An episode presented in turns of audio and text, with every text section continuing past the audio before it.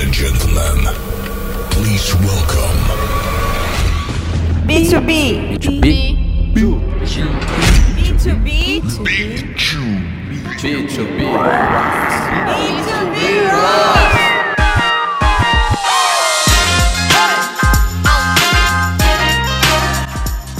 Oi, pessoal. Tô aqui em mais um episódio do podcast B2B Rocks. Eu sou o Paulo Loeb, sou sócio aqui da FBIS e criador da unidade B2Bs, que se dedica a trabalhar basicamente com clientes B2B ou clientes B2C que têm trabalhos ah, entre empresas B2B. E a razão pela qual eu criei esse podcast, como eu falei alguns episódios atrás, é fomentar a discussão ao redor de um assunto que é um pouco tabu ainda dentro do mercado publicitário. B2B não é exatamente visto como algo sexy, interessante, legal. E a gente tem mostrado a quantidade incrível de oportunidades, não só de trabalho, como de emprego também. A gente viu aí tantas pessoas que trabalhavam em outras áreas que estão se desenvolvendo de uma maneira super legal no B2B. Bom, estou aqui hoje para falar com um amigo de longa data. Na verdade, a gente começou sendo concorrente até. O Alon criou a Euro, ele vai falar daqui a pouco um pouco mais, lá em idos de 99, mas na verdade desde 94 ele já está inserido no contexto de comunicação, internet, digital. Então eu tenho o prazer aqui de apresentar o Alon. Infelizmente eu não vou falar o nome inteiro dele, vou deixar ele falar porque eu não consigo. Alon, obrigado aí por participar comigo desse episódio do podcast. Obrigado, Loeb. É um prazer estar aqui, utilizando esse novo canal, canal fácil, é, altamente digestivo, só colocar no seu fone de ouvido no carro. Eu uso bastante, aliás, ultimamente tenho voltado das minhas viagens escutando audiobooks e podcasts. E eu acho, eu acho um canal super legal para a gente pegar nosso microtédio e ficar absorvendo cada vez mais conteúdo. É, meu sobrenome é Sorachevski. Ele é. Eu brinco que ele é cri- criptografado. ele não tem uma short URL que nem o seu. É Boa. da nossa origem europeia, né? Mas é um é de origem polonesa. Tô falando de origens aí, conta um pouquinho, desde 94, as suas origens digitais pra gente aqui. É, quanto mais velho a gente fica, a gente só grava os melhores momentos, né? Mas é bom também contar os piores, né? então, eu comecei no mercado financeiro. eh, na verdade, eu não sabia muito o que eu queria fazer da minha vida e acabei entrando na, na bolsa de valores, na época que existia pregão, hoje em dia não existe mais. E de pregão, e depois virei operador pela Reding Grifo. E depois eu fui trabalhar eh, no Banco Safra, na mesa de fundos. Nesse inteirinho, meu irmão sempre tra- meu irmão trabalha com eh, eh, eh, equipamentos de cinema e vídeo, sempre trabalhou com a indústria de cinema. Até hoje ele trabalha em uma locadora. Então, eu, às vezes eu ajudava ele. Ele ele foi um dos caras que sempre eh, me motivou a gostar de tecnologia. Eu sempre gostei de tecnologia, independente de onde eu trabalhava. É, meu primeiro computador foi um Hotbit, na época do TK. Então eu programava lá, fica- tinha fitinha cassete, muita gente nem sabe o que é isso mais. Era um computador pretinho com os botões de borracha, né? Era É. TK3000 e Eu tudo tinha que mais. colocar um cassete que carregava, né? Opa. Fazia um barulhinho lá do binário. Mas enfim, isso aí já faz parte do passado. E, e depois, eh, quando eu estava no Banco Safra, começou a ter, ter internet, né? Isso era aí de 94, mais ou menos. E eu, eh, na frente do Banco Safra, tinha, tem lá até hoje a Livraria Cultura. Eu, no almoço, comprei um livro chamado Aprendendo a Programar HTML. Olha. E aí eu, lendo o livro, aprendi a programar e comecei a fazer sites à noite, assim, de- just for fun. E comecei a pegar uns freelas e disso começou a virar algo maior à noite. Aí eu estudava, trabalhava e à noite eu fazia esses freelas até que chegou uma hora que o dia só tem 24 horas eu tinha que fazer algumas escolhas, né? Uhum. Escolhas são renúncias. Aí eu renunciei ao Banco Safra. e aí eu fundei minha primeira empresa, que é a WBD, que chamava Web Bureau Design. Na verdade, eu nem ligava pro nome, era, era, foi na cozinha do escritório do meu irmão, literalmente. E comecei a fazer sites, que era o que se resumia na época o que era a internet. E de lá, então, ou seja, eu sempre fui um não publicitário, eu sempre fui um digamos assim, um nativo digital, ah, fazendo sites sem- e acabei em 99 fazendo uma transação, uma, ah, uma sociedade com um grupo francês chamado Avas, que existe até hoje. Eh, e a- o, no- o nome da nossa empresa mudou para Euro, Euro RSCG, que era o nome da rede global da época, e é a divisão de digital. E de lá até 2007 eu fiquei com eles, mas sempre interessante, como eu não era um publicitário, eu era um outsider como você, imagino, é interessante te ver de fora como é que era. É a mesma coisa que você assistiu Mad Men. É, quem não é da indústria acha até folclórico, né? Como é que e é mesmo. Era ainda melhorou bastante do que era aquela época. Os valores, premiações e tal, é, como massageia o ego. Às vezes é mais importante ganhar um prêmio do que o cliente. Tem uma coisa até estranha, né? Digamos assim. Hum, Mas tem outras coisas muito boas, né, né, dentro desse meio. O meio da criatividade, eu acho que é uma indústria que ele exercita algo não racional tão somente. No mundo tão hoje de dados, a criati- a criatividade é, ela é o grande diferencial da humanidade, sempre foi. É, no mundo cada vez mais orientado a essa razão, se não tiver o equilíbrio, as coisas ficam é, difíceis de você lidar, eu acho, de uma maneira geral. Mas depois de, de- da Euro, é, eu fiz uma série de empresas. é, é, é, eu sempre fui, eu sou empreendedor, acho que é um ponto super importante. É, por mais que eu, já- eu comecei como funcionário e tal, eu venho da, da minha origem, a gente é, somos sobreviventes, né? E sobreviventes têm que ser empreendedores. A gente sempre. por causa Da, da, eu sou judeu, você também, né, Lueb? Então, é, isso tem muito a ver com a nossa cultura, né? É interessante a gente ficar analisando por que, que a gente empreende, da onde É, que no, vem. no- no passado não podia ter terra, né? Você por ser confiscado, você tinha que pegar o que você tinha na, no bolso e, Isso enfim, aí. ir para outro lugar, né? Tinha uma perseguição, é uma coisa. Verdade. Sim. Aí cada um tem a sua história. Meu pai foi parar na Bolívia, depois veio pro É. Brasil. Meu avô veio da Hungria, chegou aqui com nada, minha mãe também nasceu lá. é Histórias, a histórias de, é, de sobrevivência mesmo, né? De, que a gente até, só fazer um paralelo aqui, a gente vê hoje com um monte de refugiados chegando no Brasil, né? Exato. É, refugiado sírio, refugiado de tudo que é lado. Exato. E gente, muitos com ótimas formações, e Sim. a gente muitas vezes nem, nem, nem pensa sobre isso, né? Tem um rapaz que trabalha na minha casa, que ele é do Paquistão. Uhum. É, Ele só fala inglês e ele faz manutenção. Ele é do Paquistão. Olha, cara. Você sabe que a TOTUS, que é um dos nossos clientes, tem um trabalho muito bacana, né? Com refugiados, e, e- e tem, e tem um- algumas pessoas lá eh, da recepção, inclusive, de outras áreas, que, enfim, uma, uma área de entrada da empresa que são de outros países e, e- e é muito bonito ver essa integração rápida deles na sociedade.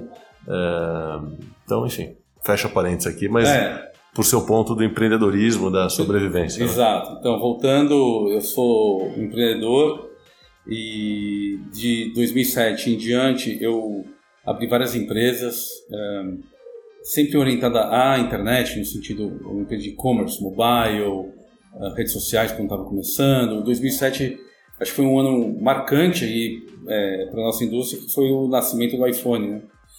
Então acho que teve um breakthrough aí da, na- da era que ela acelerou e mudou muita coisa, né? Eu lembro que eh, a gente atendia a Nokia, a Nokia fazia 32 lançamentos de celulares por ano. Hoje não existe mais a Nokia. De 2007 até 2012, onde eu tive várias empresas e muitas deram errado, algumas deram certo, muitas errado. Uma coisa que não se fala muito hoje no Brasil, eu acho que tem uma, uma cultura latina, talvez na América Latina como um todo, são os fracassos. Né? Pouca gente fala sobre fracasso. E o fracasso é muito importante para quem empreende. E o empre- empreender também, uma coisa que eu aprendi com a Endeavor, ela não tem a ver exclusivamente com quem monta uma empresa. Um funcionário ele é um empreendedor. Acho que o conceito de empreendedorismo ele é muito mais amplo do que ligado a, ao acionista da companhia.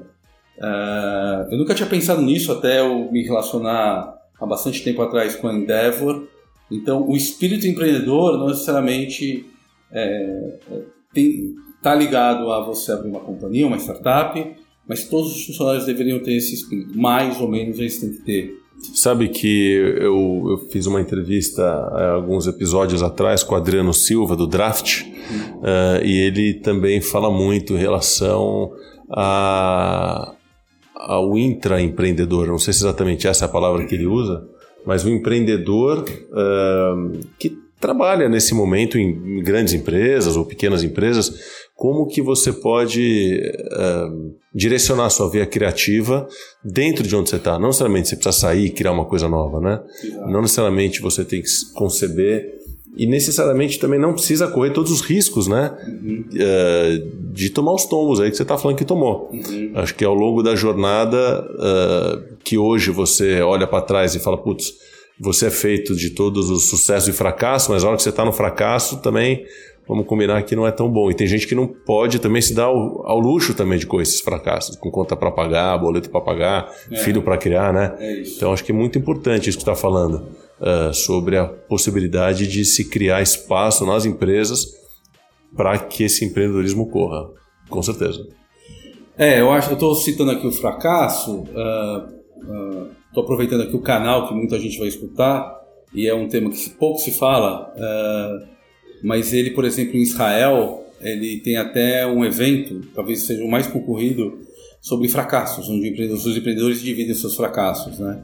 Inclusive num processo de recrutamento, se você não tem um fracasso, numa cultura onde o exército cria a noção de time, ah, como as pessoas podem se ajudar, ela, eu acho que cada vez mais ah, nós brasileiros, ou você empreendedor, ou você funcionário, tem que entender a importância de contratar pessoas que já superaram isso. Você sabe que, per- aproveitar esse gancho, eu tive há três anos atrás em Israel, fiquei uns cinco dias visitando uma série de empresas, startups, e é justamente isso que você falou, cara. Tinha turma lá de gente de 30, 35 anos, na sua terceira, quarta empreitada, trabalhando ah, em, em- em lugares, enfim, colaborativos ali, ah, gente que sem vergonha nenhuma de dizer que quebrou, ah, e todo mundo engraçado isso que você está falando. Me recordei de um livro que eu li já faz um tempo, mas acho que é super atual ainda, que é a Nação Empreendedora, né?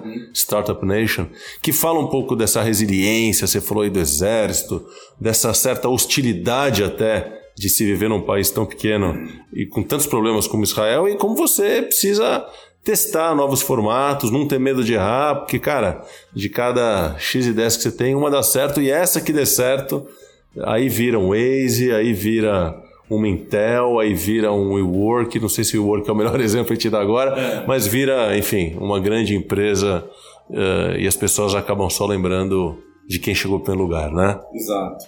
E aí, em 2013, ah, foi um momento bem interessante da minha vida, porque eu já não estava satisfeito com o que eu estava fazendo, por mais que eu estava multi, eh, com o meu multiempreendedorismo. Mais uma pergunta, Alonso, só para entender. Quando você disse que criou várias empresas, você tinha várias empresas ao mesmo tempo ou uma empresa de cada vez? Não, eu, tinha, eu tive várias ao mesmo tempo. Isso aqui foi um aprendizado. Como, cara? A gente ouve de foco, foco, você conseguiu, não conseguiu? Não, não consegui. Não conseguiu. Ah. Eu consegui, assim, se você for olhar no PowerPoint no Excel, ah, a gente teve uma tese de fazer um grupo e, com, e, e tinha uma coesão. Hoje você começa a entender que se você faz social, performance, o que era na época, e, a- e, na- e a agência digital, ah, na, na época eu já acreditava que uma agência digital ela não ia conseguir atender eh, com plena com plenitude as disciplinas. Então a gente abriu várias empresas Unidades verticais. unidades verticais, super- com as enfim, suas carteiras ou horizontalmente que atendiam o mesmo cliente. Acho que a tese estava correta, mas foi o que eu aprendi. Eu uso muito hoje sobre societa- societário, sobre gestão. ah, então acho que a tese estava correta, mas ainda não tinha maturidade para conseguir tocar tantas empresas ao mesmo tempo. Existe uma equação importante entre eh, a tese, a prática e a sua maturidade para conseguir harmonizar as duas coisas. Sim. Eu aprendi, aprendi errando, aprendi acertando também. Eh, não sei se eu cheguei, não sei se eu consegui responder o que você. Sim, claro, não. Estou perdendo a sua trajetória até o momento que você cria a pipeline. E eu, Isso. eu tava até brincando com você, falei que sua vida tá fácil agora, porque antigamente, né? como eu, você tinha aqui uma agência de publicidade, um monte de clientes, uma série de demandas simultâneas, entregas, é, bastante gente trabalhando contigo. E agora está com a vida fácil aí de investidor. Uhum. E você já falou para mim não que tem até mais do que o meu B2B. o seu é B2B2B. Conta É, aí. eu que- vou explicar que, que isso é um a pouco. pipeline? O que, que é B2B2B? Mas tem, tem um ponto aí nessa, nessa passagem de era da minha, da, minha, da minha trajetória que um ponto muito importante que você, empreendedor, que está vivendo as suas dificuldades, as suas, os seus desafios, é, é, é entender é, o quão satisfeito você está com aquilo que você está exercendo. Uma coisa é você ter as suas dificuldades, outra é o prazer que você tem Sim. e você entender o que, que você é bom e o que você não é bom. Então, por exemplo, ah, você pode ser um empreendedor, um fundador, mas não necessariamente você é um bom gestor. E não é um pecado, não é um demérito você não ser um bom gestor, contanto que você tenha consciência que você não é um bom gestor. Isso é, coisa- isso é o ponto que eu mais vejo hoje em dia no mercado. Excelentes idealizadores, e- e- e- excelentes empreendedores, mas péssimos gestores. É isso que, na verdade, aumenta a taxa de mortalidade das companhias. Tá? De uma maneira geral, estou sendo bem conceitual. E eu estou falando isso porque eu, é- eu, eu era. é, eu gostava do que eu fazia, mas eu- às vezes eu sentava numa cadeira que não era, não era competente para sentar. Então foi aí que eu fiz uma reflexão. Eu falei assim: poxa, será que eu estou na cadeira certa? E é difícil a gente fazer essa reflexão, porque mais de 80% do nosso tempo é gestão de crise, gestão operacional, e a gente não consegue é, sentar num divã, bater uma foto de uma panorâmica muito maior da sua vida dentro do seu mercado e conseguir analisar isso. Ah, eu tive a felicidade de conseguir fazer isso e eu entendi que eu estava fazendo não era aquilo que eu deveria fazer. Então, às vezes, é mais importante você entender do que você não quer fazer do que você quer fazer. É, isso são movimentos importantes As renúncias, como você disse. no as começo, né? renúncias, mas assim, acho que é um é um ponto de reflexão, de tempos em tempos que você tem que fazer dentro de uma trajetória que a gente tem que, eu acho, a gente tenta é, definir nossa trajetória, nossa carreira, a gente acha que a gente controla a vida, eu acho que a gente não controla, tá? Mas um pouquinho a gente controla. Esse pouquinho que a gente controla, a gente tem que ter de tempos em tempos fazer essa reflexão. Por isso que às vezes é, falam muito do coach, então é importante você ter alguém te ajudando a fazer essa análise. Então eu fiz isso e aí foi aí que eu fundei a Pipeline.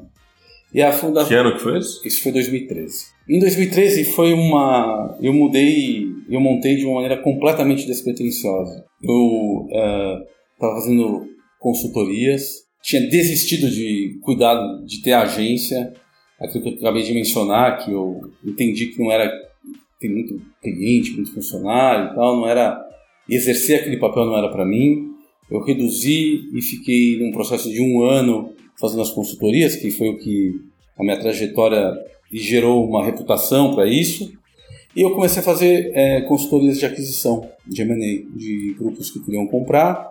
Eu fiz algumas, até que em um certo momento um, esse- um dos grupos me chamou e falou assim, eu não vou te contratar mais para uma consultoria, eu queria que você trouxesse empresas para eu comprar. Eu nunca tinha pensado nisso até então. É, ah, tá bom, deixa eu ver como é que é isso. E foi aí que nasceu esse modelo que eu criei, que é um modelo que aí eu vou dar agora uma tese eh, do mercado e o que eu aprendi, o que eu estou vendo, eh, que eu acho que tem a ver com, aí com o tema, com o seu tema que é o B2B e tem muito a ver com a transformação digital. né? Acho que o primeiro ponto é que a gente vive uma era que para você abrir qualquer tipo de empresa e prestação de serviço, você não tem mais barreira de entrada. Você consegue abrir uma MEI, online em 10 minutos, eu não estou brincando, você vai no site da Receita Federal e abre seu CNPJ, e você pode ir num WeWork ou num coworking qualquer e você abre o seu escritório. E hoje, eh, uma pessoa ou duas, que é um, vamos supor, no caso de uma agência, um designer ou um programador, ele consegue atender um cliente ou dois. Então a barreira de entrada hoje é nula, praticamente. Então faz com que o mercado se movimente de uma maneira diferente se, é, é, o mercado de tecnologia que impactou toda a sociedade, ele cria especialistas em diversos, em diversos serviços. E o cliente começa também a amadurecer né, da cadeia do- da cadeia geral, ele consegue contratar uma ou duas pessoas tranquilamente, Talvez até internalizar algumas coisas. ou até internalizar. Então, a gente está vivendo aí uma expansão provocada pela tecnologia e a criação de milhares ou milhões de empresas, né? E a criação de milhões de empresas é uma coisa interessante ver num Brasil com um índice de eh, desemprego tão alto, aí a gente tem um problema de educação, no caso, mas ao mesmo tempo uma geração de oportunidades e também acaba com a questão da fronteira, né? A gente, o Brasil é um país continental, muito concentrado em São Paulo como motor da, do país, porém a tecnologia ela, ela orbita muitas universidades. Isso acontece não é no Brasil, isso no mundo todo. Mas no Brasil a gente consegue ver isso acontecendo. Recife, Floripa, Minas Gerais, Putz, é, Rio Grande do Sul, interior de Pelotas. São Paulo, né? isso aí vai embora. É. Você começa a ver uma cena nascendo em todas essas pequenas ou grandes cidades fora de São Paulo, né? A gente tem lá uma área na nossa empresa que é de pesquisa. É tanta empresa que está nascendo, ou tanta empresa que está se desenvolvendo ou pivotando, que a gente teve que. A gente investiu, a gente tem o Cadu, que é o, o meu sócio, ele cuida só da área de pesquisa, e essa pesquisa a gente formalizou num relatório que chama Escape Report. Escape Report. É, você pode As até- pessoas que estão nos ouvindo podem ter Podem. acesso a isso? Como fazem? É só entrar no site escape.report, é só essa URL, Tá. escape mudo SC é, A P Sem E, é, Escape Report. escape report. Ponto com Não, Escape escape.report. Report. Escape.report. É, você vai lá, Tá. você vai baixar os mapas que a gente faz. Hoje ele é uma versão mapa, mas se eu não me engano, no mês que vem, no final do mês que vem, a gente vai lançar ele. ah, além do mapa, cada empresa vai ter uma página. você Então vai é o saber- ecossistema do que está rolando de. É, eu, vou, fa- eu vou fazer uma. Assim, é um. Como a gente não tem fins lucrativos com o Escape, a gente pode dizer que é de uma certa maneira um Crunchbase brasileiro. Cara, eu vi uma coisa parecida que você acho que fez junto com o Piro Marcondes, É, exato. o- né, da turma do Meio Mensagem. Foi o primeiro mapa que a gente fez das, Das agências. E foi- agências, né? do mapa de EdTech. Sim, há muitos anos vocês fazem. Hoje a gente tem vários mapas já, Uhum. o mapa do e-commerce, Uhum. ah, ah, só para dar um spoiler, um mapa de EdTech que tem um, ah, um, um universo de Martech, a gente vai separar, vai ter um mapa de EdTech, um mapa de Martech, Que legal. O do e-commerce, lançamos ah, recentemente o mapa de telas, e aí a gente vai ter outros mapas. Então isso, na verdade, eu só estou... os mapas são as fo- a formalização do nosso banco de pesquisa. Sim. E é muita empresa. Hoje a gente tem mais de, se eu não me engano, mais de 5 mil empresas cadastradas. E não para, porque as pessoas solicitam e a gente vai atrás. E onde que entra o contexto B2B aí? Essas empresas, grande parte, são B2B? Essas Como é que é? empresas, a grande maioria, elas prestam serviço para as empresas. Olha que interessante. Você sabe que a cada conversa que eu tenho, principalmente com pessoas que estão olhando startups, Uhum. tá claro para mim que a força do B2B em startups é Não, é. alucinante, né? É. Explica um pouquinho. É, é, eu, é, aquilo que eu estava mencionando sobre a barreira de entrada, é, eu acho que a gente tem um outro fenômeno que é, a- é o começo do investimento no Brasil. Né? Então vamos, vamos colocar no seguinte contexto: o Brasil, economicamente falando, é um país novo. Ele tem uma moeda estável, digamos assim, há 30 anos. Então a gente começa a ver uma melhora, digamos assim, econo- econômica e a entrada de investimentos no país. Tudo bem que tem os nossos soluços, o que faz às vezes algum afastamento, uma fuga de capital, mas de uma certa maneira o Brasil é um país relevante, é a sétima maior economia é, é, global, e você vê esse amadurecimento e não tem como fugir, não dá para acelerar o tempo.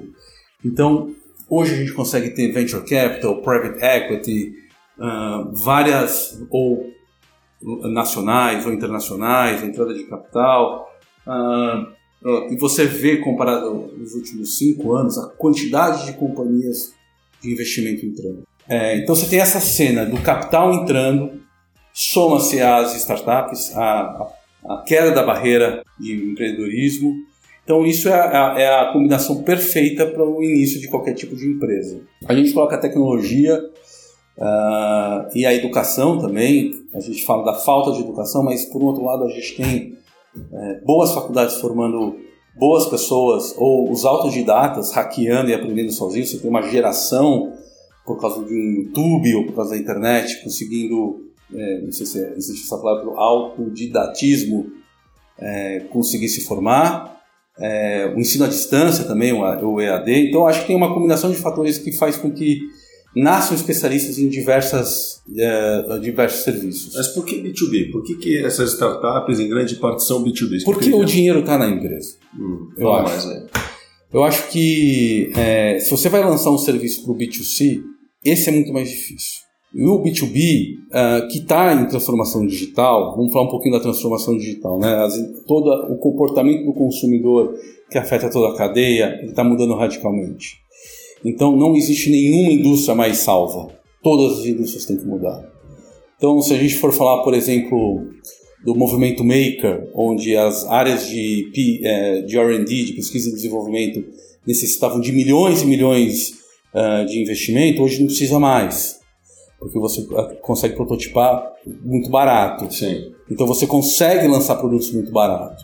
É, isso acontece da, da mesma maneira ah, e começa a afetar toda a cadeia. Quanto custa fazer um rap, por exemplo? Provavelmente ele não custou muito para ser feito. Ou um iFood. Ah, ou, ou vamos falar de um algo não de serviço de produto. O que, que a Tesla fez com a indústria automotiva?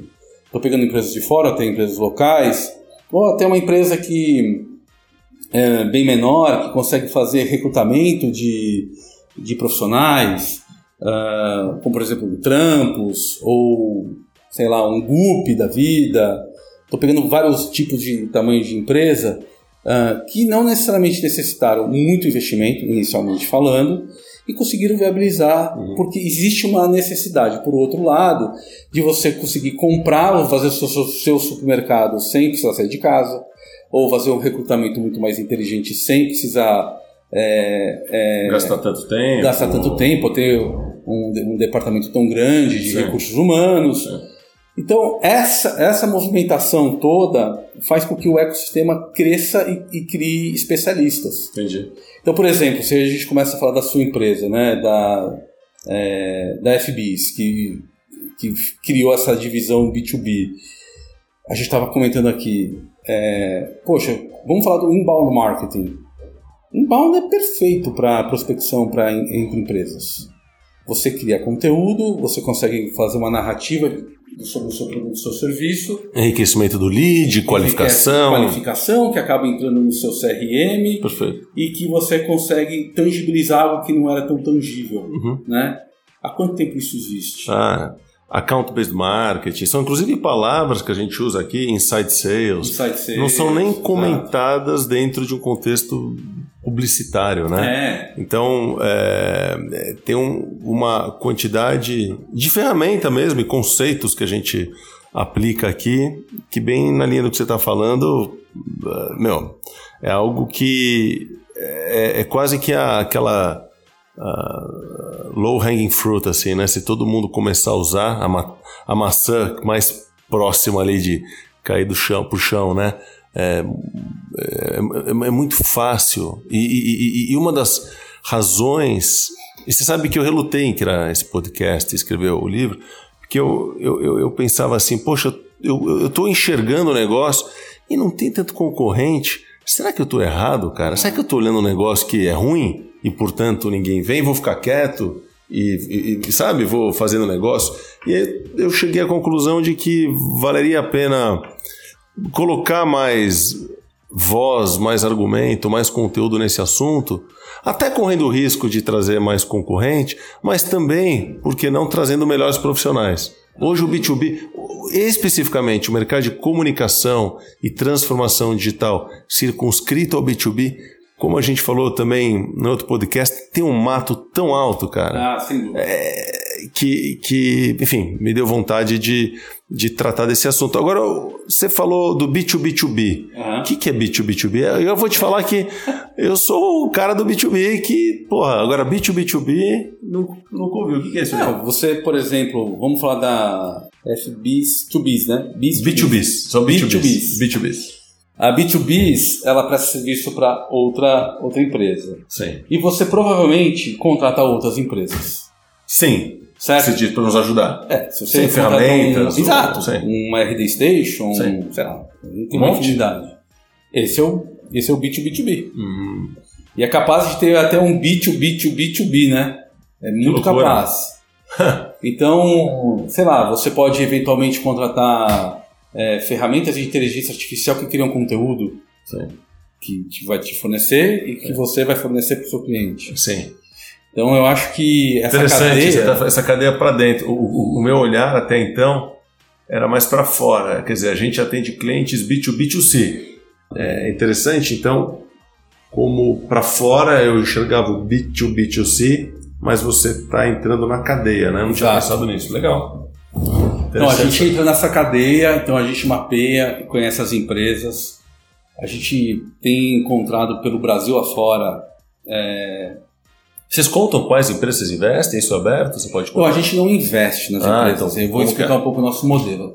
Nosso modelo é um modelo de advisory, Tá. é um modelo bem diferente. Então eu acho que eu vou até explicar um pouco dentro do modelo de, de, de mandato de venda que nasceu o M&A e dentro do que a gente se inspirou, que é, é, nós somos um outsider também nesse mercado e o que a gente fez, né? Então, quando a gente é, a- começou a aprender a, a- a como é que funcionava o, o mercado, a gente entendeu dentro da cadeia toda que funciona, você tem um mercado que investe money, os venture capitals, private equities, e aí você começa a abertura de capital, ou dentro dos, até então, entre o, o venture e o private você tem as séries, tem toda aí já uma lógica inserida nisso. A gente entendeu que existe um papel antes entre a empresa do seed, né, que é a startup, e a de scale-up, que faltava um agente que, que fizesse essa empresa crescer melhor. E a gente entrou nesse mercado. Então, a gente é uma empresa que a gente ajuda as outras empresas a crescer melhor. É uma mistura de aceleradora com, é, com uma empresa de tradicional de M&A, por- é, que a gente ajuda a criar valor nessa companhia e a gente tem uma tese onde qualquer empresa que tenha um ingrediente de tecnologia, ela tem um ciclo de vida finito. Ela tem um começo, um meio e um fim. E você entra na operação dessa empresa? Você faz parte da gestão também? A gente entra com um modelo de advisory, um modelo bem eh, interessante, que a gente não entra e mergulha no- no- dentro do executivo. A gente vê a- a- as empresas a 30 mil pés de altura, mas a gente consegue dar os guias para onde ela tem que seguir. Esse é um ponto.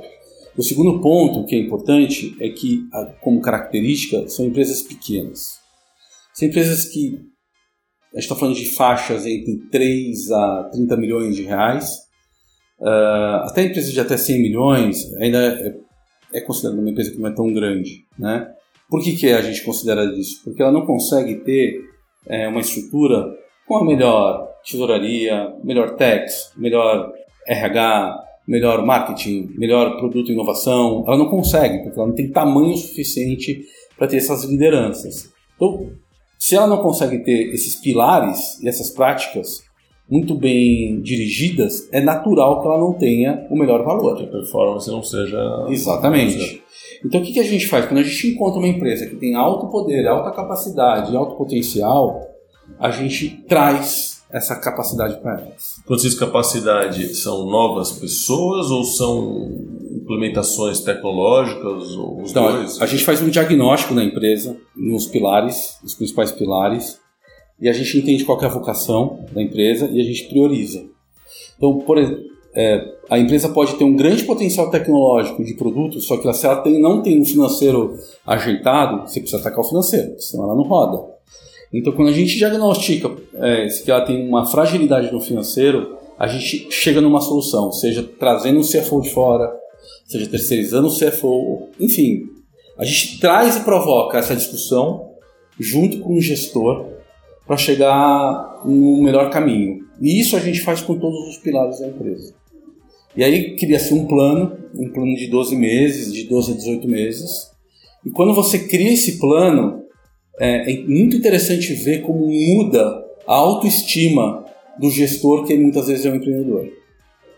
O cara fala assim, puta, minha empresa está organizada. Você sufocando ali no dia a dia, em processos que não funcionam, o cara que criou, a pessoa que criou a empresa, de repente poder voltar a fazer o que ela faz de melhor. Ou, que é... Exato, mas ela tem a sensação, fala assim, eu tenho um caminho, está Sim. organizado e tem as soluções. Então, é, isso foi um processo de 4, 5 anos que a gente chegou nessa metodologia. A chi- a- a- e a gente criou um time que é uma mistura de empreendedores com, com executivos de mercado. Então a gente tem desde designer, a gente tem empreendedor que já vendeu empresa, a gente tem executivo de marketing comercial.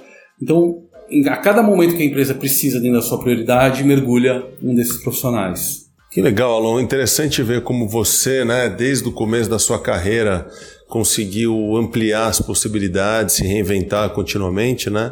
Começou no mercado ah, financeiro, agente de publicidade, empreendeu, quebrou a cara, levantou ah, e agora consegue até aproveitar, né, toda essa sua bagagem para ajudar, direcionar e também fazer bons negócios com a pipeline.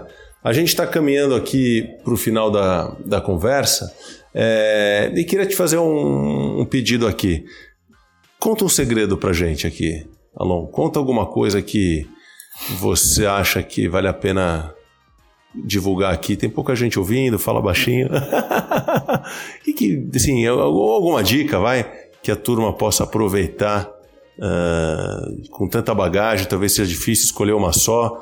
Eu estou alongando na pergunta aqui para te dar Não. tempo de responder. A prova de que a gente não combina nada aqui. Eu- Sei lá, ou contar alguma, alguma dica boa. Então, o que eu mais vejo aqui, é, e vamos falar de case de sucesso, o que eu, o que eu vejo no- nesse mundo do empreendedorismo, nessa, nessa cena aí de empresas, são pessoas que se movem com um propósito, não pelo dinheiro. Então, é, o dinheiro não é meio, ele é fim, ele é uma consequência. São pessoas que acreditam no que elas criaram, no propósito do seu dia a dia, e que uma hora é, não elas não fazem isso para serem ricas, elas fazem isso pela plena satisfação delas. É, sempre as empresas que nascem com um propósito, principalmente para melhorar a sociedade de alguma maneira, eu vejo que elas são a prosperidade vem, é uma coisa super interessante. E o segundo ponto é, que eu vejo muito nesse mundo das redes sociais é, deixa as redes sociais falarem de você e não você ficar provocando as redes sociais. Legal.